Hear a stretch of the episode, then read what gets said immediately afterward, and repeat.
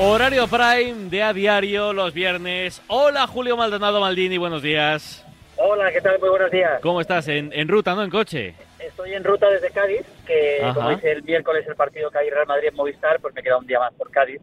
Esas playas, esa- ese Oh, clima. oh, cuen- Pero vamos, cuenta- no- cuenta- no voy cuéntame con- eso, Julio, cuéntame eso, cuéntame Una, eso. una maravilla. nada. Yo recomiendo la playa de la Barrosa, quien no la conozca en, eh, en Cádiz, que se pase por allí, porque la verdad que es una, es una maravilla. Te quiero, puntualizar que no voy conduciendo yo, ¿eh? O sea, que voy va conduciendo mi mujer tranquilamente, yo voy de, copiloto hablando por teléfono. O sea, que no que nadie piense que estoy cometiendo ninguna infracción de tráfico ni nada por el No, por Dios. Eh, la, comida, si tienes que elegir una comida gaditana, algo que te guste mucho, ¿qué, qué elegirías? Una comida gaditana. Hombre, comida gaditana. Yo soy muy de atún. Ya sabes que allí eh, los atunes atún, son atún. especiales. Uy, Zahara, uy, Sí. Zahara. Y exactamente Sahara. Y, pero yo estoy por la zona de Roche, que también la reconozco, al lado de Santipetri. Sí. Y bueno, ahí se come un atún un atún magnífico de todo tipo. O sea, que el atún se puede, se puede preparar de mil formas. ¿no? Una maravilla. Qué bueno, qué bueno.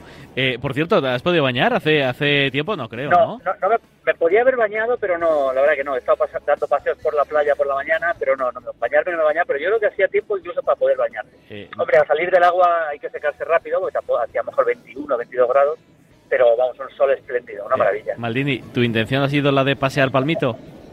Eh, ¿La de pasear? ¿Sí? Palmito. O sea, para Eh, presumir. No, no, que va, que va, que va, que va, que va, nada, ni, mucho menos, no, no, que va, que va. Luego nada, luego, lo- sí, al final, al final no, no he parado de trabajar, ¿vale? por la mañana sí he podido estar en la playa un poquito, dando paseos, luego tuve que hacer el partido del Madrid, ayer, ayer vi el Atlético de Madrid y el Barça, o sea que al final, al final, eh, y la Copa Libertadores, que ya sabes que me entusiasma, Sí. con lo cual al final, bueno, es un trabajo pero más placentero porque el clima es mucho mejor. O sea, que, que mola mucho ir de- irse de vacaciones contigo, ¿no? Sí, mola, si te gusta el fútbol, sí, si no te gusta, no. Pero bueno. Eh, Julio, ya te he escuchado, pero, pero quiero que cuentes a la gente de Radio Marca lo que piensas de la Superliga. Tu- tus sensaciones, tus sentimientos, en fin, lo que te produce. Bueno, eh, estoy muy feliz y muy contento con que no se haya hecho. Eso es lo primero. El primer titular, yo creo que era un, para mí era un error, sinceramente, porque creo que al final eh, se está hablando con el tema de que si el fútbol es de los fans, eso es muy relativo, porque es evidente también que la Supercopa Española Arabia Saudí pues no tiene mucho que ver con, con los fans de los equipos en España. Todo eso es cierto, ¿eh? Y es cierto que el fútbol es un negocio, y es cierto que la Champions cada vez tiene más partidos, y es cierto que va a tener más todavía. Todo eso es verdad, pero yo creo que más allá del tema este, creo que lo que se podía era romper la pasión. Y sobre todo el, el, de sobre todo el mérito el mérito deportivo. O sea la, la simple idea de que de que no tuvieras que hacer nada en el campo para clasificarte para jugar un torneo me parece un error de, de entrada. O sea me parece un error de entrada. Y eso hace por ejemplo que los que los hinchas de la gran mayoría de los equipos del 99% de los equipos eh, no pudieran ni siquiera soñar con ver a su equipo jugar contra los más grandes o simplemente con que los más grandes vayan a su ciudad. Pongo el ejemplo de, pues yo qué sé, de cualquier cualquiera que te, que te puedas imaginar. O sea, ¿por qué no puede soñar un hincha del Getafe, por ejemplo, con que va a jugar eh, un partido oficial de Champions contra el Manchester City? ¿Por qué no soñar? De hecho, estuvo bastante cerca hace poco de hacerlo. O sea, si le quitas, si quitas, si rompes eso, rompes la pasión. Y si rompes la pasión, rompes el, el eslabón más importante del fútbol para mí. ¿eh? Luego ya hay otros discursos que estoy de acuerdo, pues estaba escuchando antes el tema de, de de, este presidente de fans que tenías, ¿no? Sí. Eh, eh, todo eso es cierto, pero creo que si rompes la pasión, rompes el eslabón más importante. Y a partir de ahí vienen otros. Y hay muchas discusiones, pero creo que era un error, vamos, para mí un error de base. Y, mucha gente me dice, no, pero es que es que iban a invitar a, a cinco. Supongamos que eso estaría por ver, que invitaban a los cinco campeones de las cinco ligas no representadas, por ejemplo. Sí. Bueno, ya, ¿y, qué? ¿y eso qué quiere decir? Entonces, Eso quiere decir, por ejemplo, que en Noruega, por ejemplo, o en Suecia, países muy importantes, o en- o en, eh, eh, ya, no, ya no se va a poder ver un partido de este nivel, ¿no? O sea, creo que al final estabas, estabas impidiendo la base del fútbol. Ya, que pero, lo, lo que se está dando a entender es que los partidos del Malmo, por ejemplo, o del Göteborg, a la gente le- se la refanfinfla. Bueno, pero sí, pero sí, bueno, eh, se, se la repampinfla, pues, salvo a los suecos, ¿no? Quiero decir, el fútbol, el fútbol es, el fútbol tiene que ser universal. Si el fútbol es lo que es hoy en día, es, es porque es el deporte más universal. De hecho, es el único deporte verdaderamente universal que hay.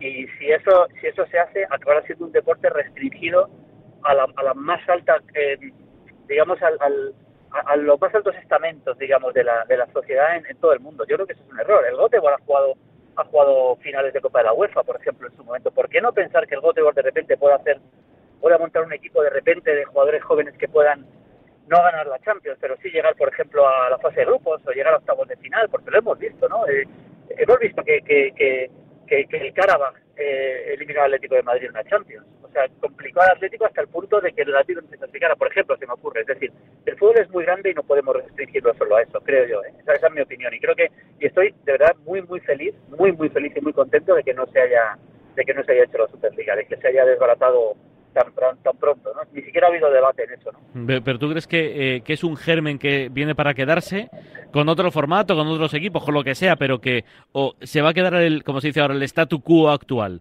Una Champions, que ahora te preguntaré por el nuevo formato, pero ¿tú crees que, que va a haber algún cambio o que se va a quedar todo, todo igual? Yo creo que se irá quedando todo igual, pero los poderosos cada vez tendrán más poder, porque ya lo estamos viendo. O sea, eh, la Champions, si al final realmente la Champions, la UEFA se va adaptando a esto lo que pasa es que los, que querían la Superliga que querían hacerlo de repente mucho más brusco. Pero, por ejemplo, un ejemplo.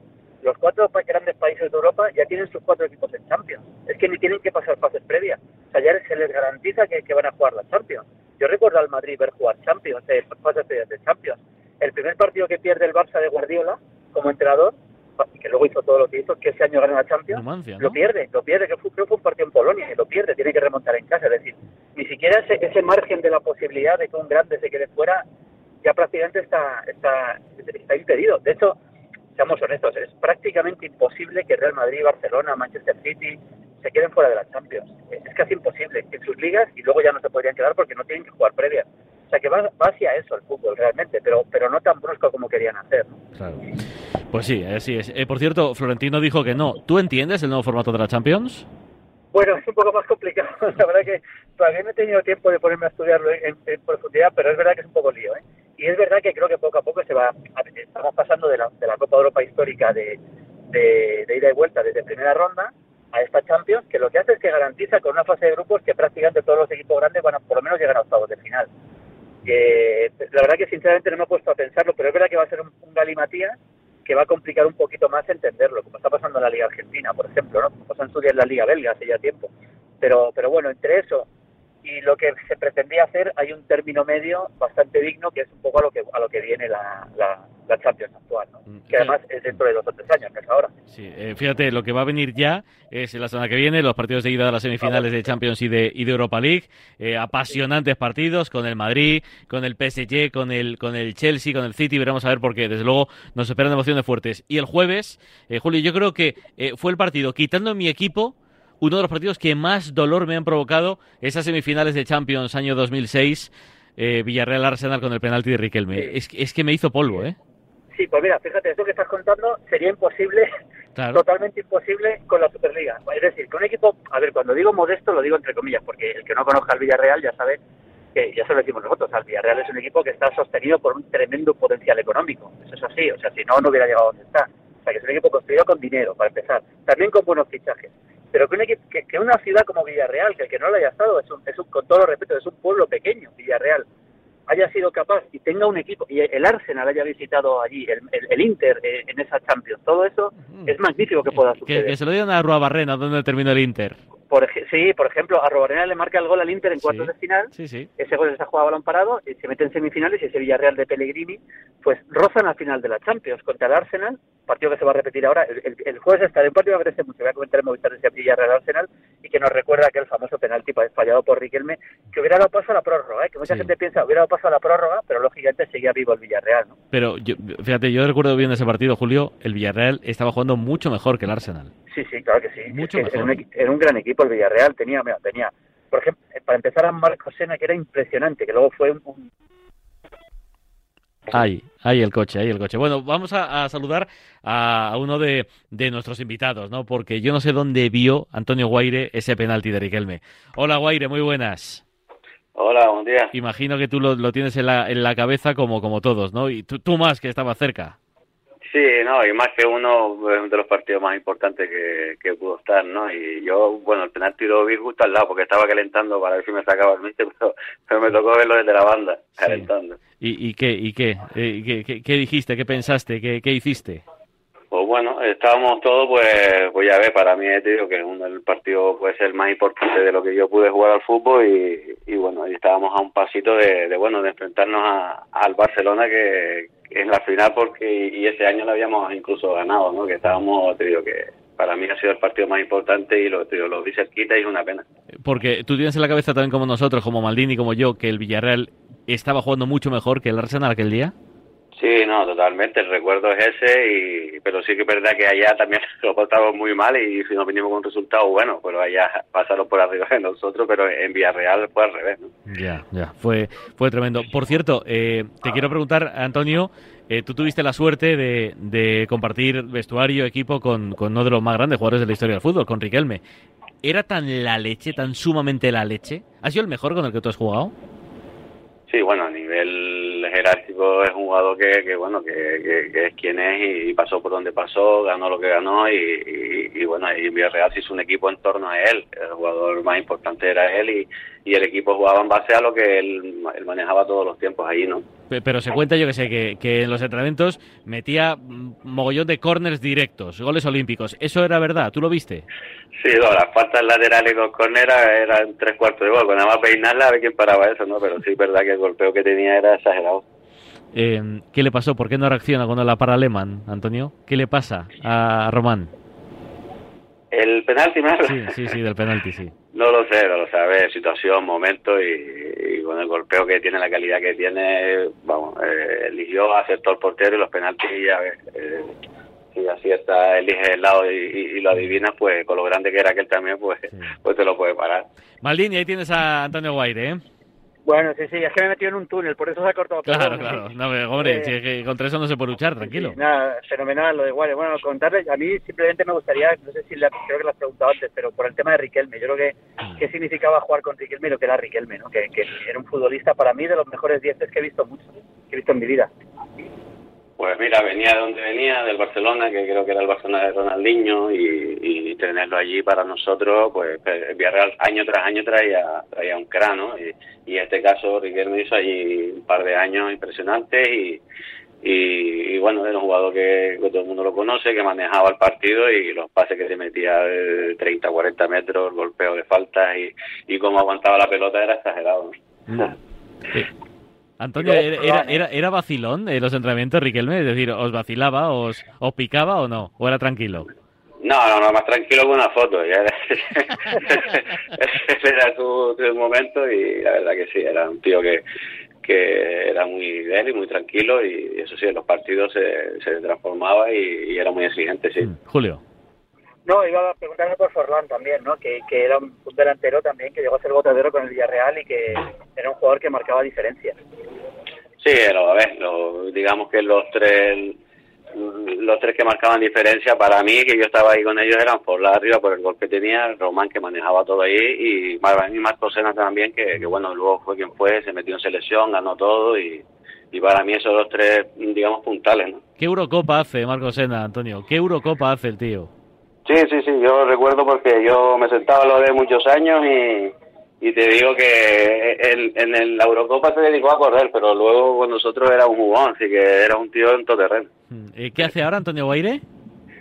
Nada, estaba, eh, me habían avisado para hablar y le dije que estoy, están esperando por mí para empezar a entrenar, así que lo tengo que dejar porque a las nueve y media empezamos a entrenar. Aquí con la hora canaria me cogía todo muy temprano. Bueno, pues nada, Antonio, que ha sido un placer, que, que un abrazo y que vaya muy bien, ¿eh? Nada, a ustedes, muchas gracias. Un abrazo, Julio, qué recuerdos, ¿eh?